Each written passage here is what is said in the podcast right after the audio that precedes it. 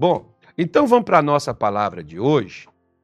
É, hoje nós vamos lá para o capítulo 5 do Evangelho de São Marcos. Eu quero fazer uma oração para você, porque Marcos, capítulo de número 5, versículo 35 e 36, nós temos um texto bastante conhecido de muitas pessoas, né? que é a mulher do fluxo de sangue. Mas veja bem, você já viu que às vezes hoje você recebeu uma má notícia? Dias atrás, um exame que você foi fazer, recebi, pastor, peguei ontem. O senhor acredita que apareceu isso? O senhor acredita que apareceu? Poxa, pastor, eu estava tão confiante que não ia dar nada. Pois é. O senhor acredita, pastor, que eu fiquei sabendo que o meu filho, né, como um, um, uma pessoa me, me falou, pastor, só acredita que tem uma pessoa minha que está presa naquele negócio lá, né? Aquele lance lá de domingo passado. Pois é. Que notícia, né? E a pessoa nem sabia que a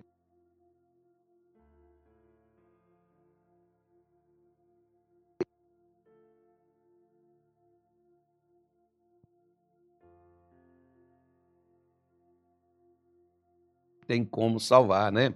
Então, a gente pode ajudar nesse sentido. Então, veja bem.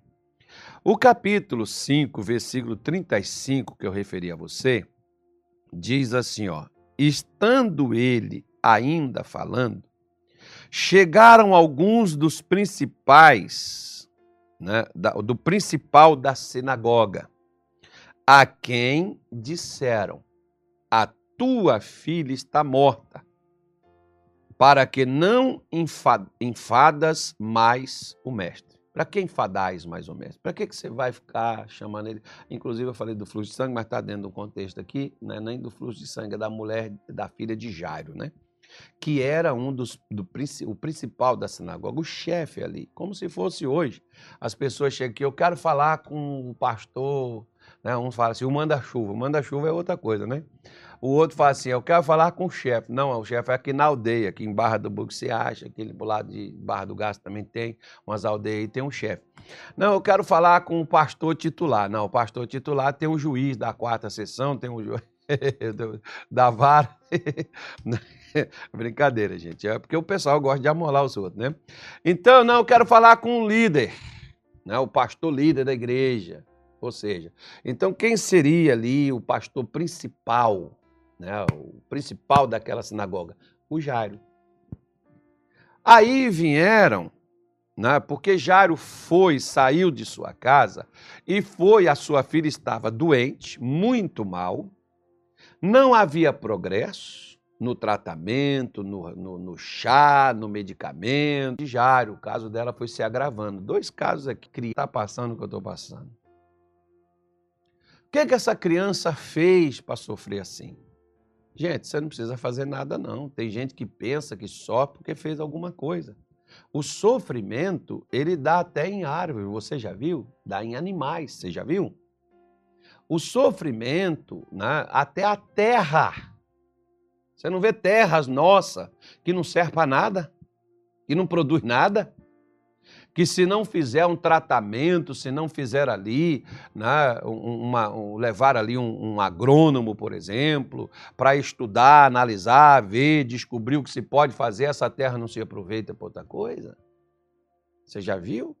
Pois é, a mesma coisa é gente.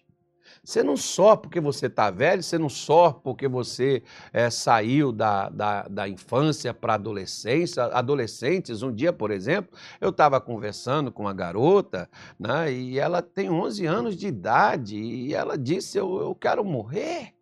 Eu não tenho vida, eu não tenho base para viver, para que, que eu vou viver?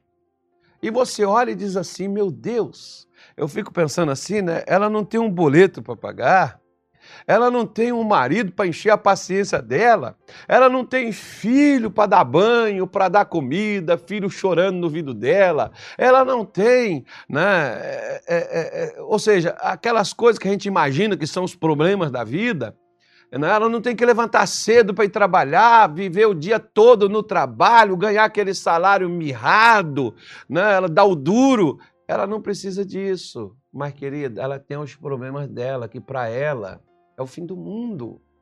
Porque o problema nosso é achar que só a nossa dor que é dor. Os outros não é dor. Eles são moles, são. Né? É nossa, nossa dor é que dói. Os outros não. Os outros não dói nada, não. Né? Só que o problema para quem tem né? E Jesus mostra isso aqui, que é uma criança né, acometida de um mal que acabaria com ela, e uma mulher acometida de um mal que também faria a mesma coisa. Ou seja, deixa eu fazer uma coisa para você, não é para te fazer medo, não. Mas Satanás, ele não quer destruir só você, não.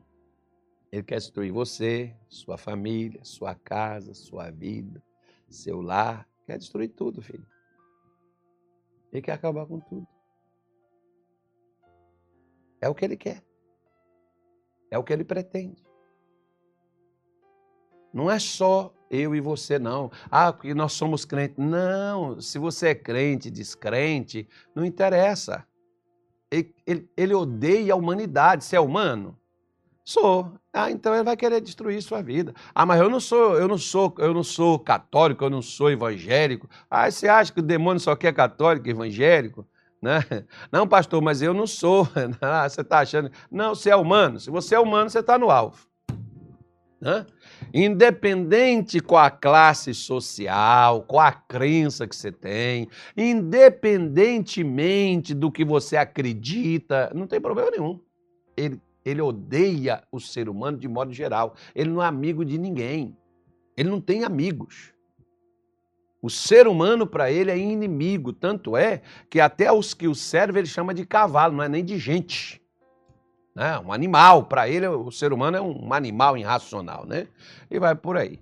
Então, nós vemos aqui que o pessoal chega, o Jairo, ele vai buscar socorro, ele vai buscar ajuda, talvez contra a sua vontade, sendo ele um dos principais da sinagoga, mas aqui nós vemos uma coisa.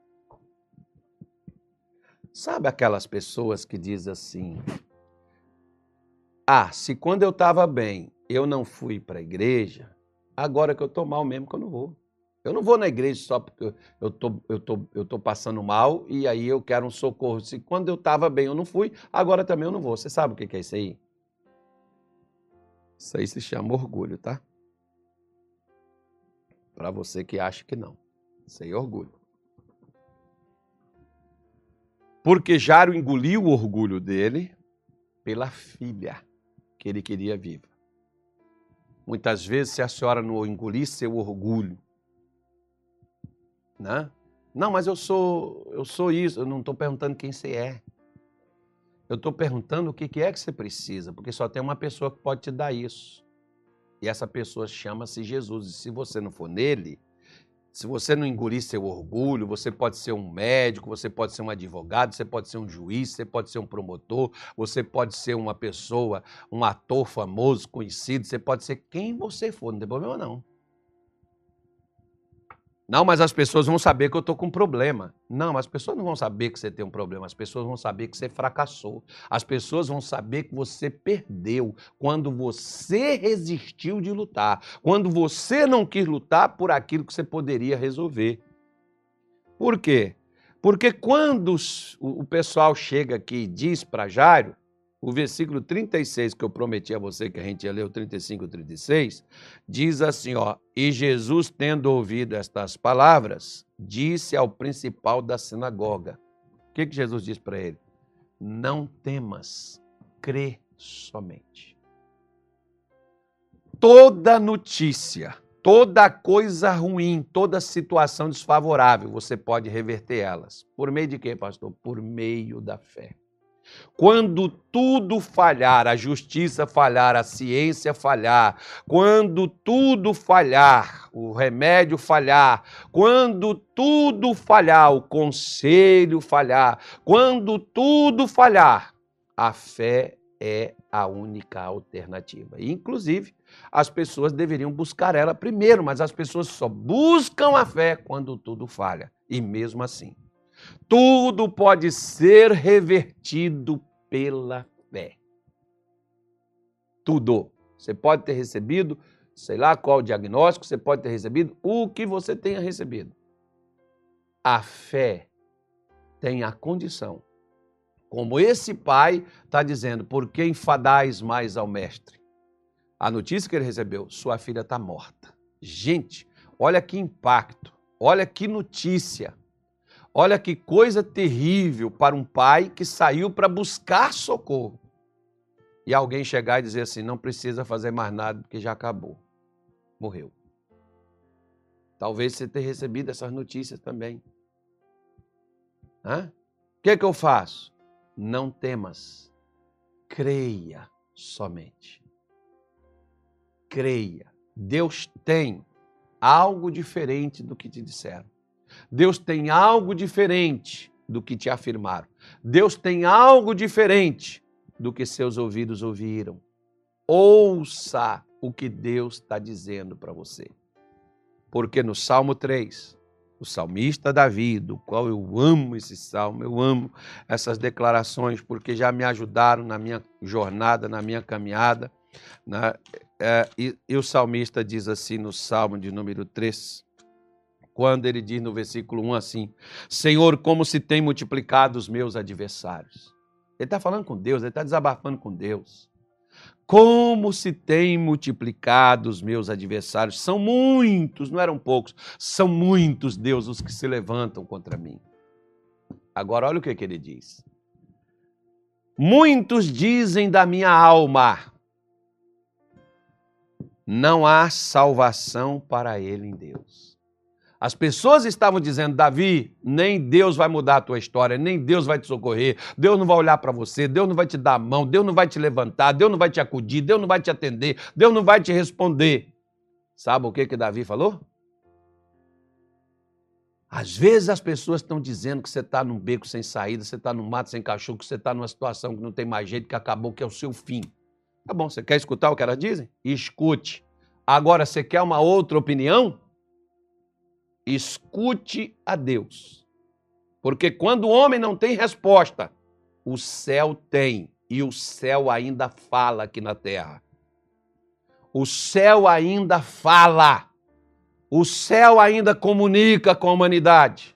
Não, o céu, essas palavras que você está ouvindo, são palavras que estão tá vindo dos céus para a sua vida hoje. Você que está aí chorando, você que está aí desesperado, você que está aí em pânico, a palavra de Deus para você não tenha medo creia. Isso vai mudar, porque o versículo de número 3, Davi diz assim: olha, mas tu, Senhor, diante de tudo isso, que eles estão falando, que estão dizendo, da situação que está na minha vida acontecendo, ele está dizendo, mas tu, Senhor, és um escudo para mim o Senhor me defende, o Senhor está do meu lado, o Senhor está comigo. A minha glória o que exalta a minha cabeça. Deus, eu estou fracassado, eu estou caído, eu estou no mato sem cachorro, eu estou numa situação, num beco sem saída, mas o Senhor, eu estou de cabeça baixa, eu estou humilhado, eu estou aqui embaixo. Mas o Senhor vai me levantar. O Senhor vai mudar a minha história. Eu vou voltar aqui de cabeça erguida. O Senhor vai transformar a minha vida. O Senhor vai me dar, o Senhor, o Senhor me dá esperança, o Senhor me dá a saída, o Senhor me dá a solução. É isso que Deus ele faz. É isso que Deus ele tem. Por isso, espere isso de Deus. Creia. Jairo ou acreditava no que Jesus estava dizendo, ou acreditava no que as pessoas estavam falando. A mesma coisa eu estou dizendo para você. Ou você acredita no que Deus está te dizendo, ou acredita no que as pessoas estão falando. Você escolhe em quem acreditar. E se você escolheu acreditar em Deus, vamos então orar. Pega aí o seu copo com água. Hoje eu não tenho aqui, mas pega aí o seu. Eu vou pedir a Deus para abençoar você para colocar o remédio, a força. E a oração não é para boi dormir, não. A oração é para resultado. A oração é para Deus tocar. A oração é para Deus tirar com a mão. Deus vai tirar essa doença, essa tristeza, esse tormento da tua vida. Deus vai tirar hoje.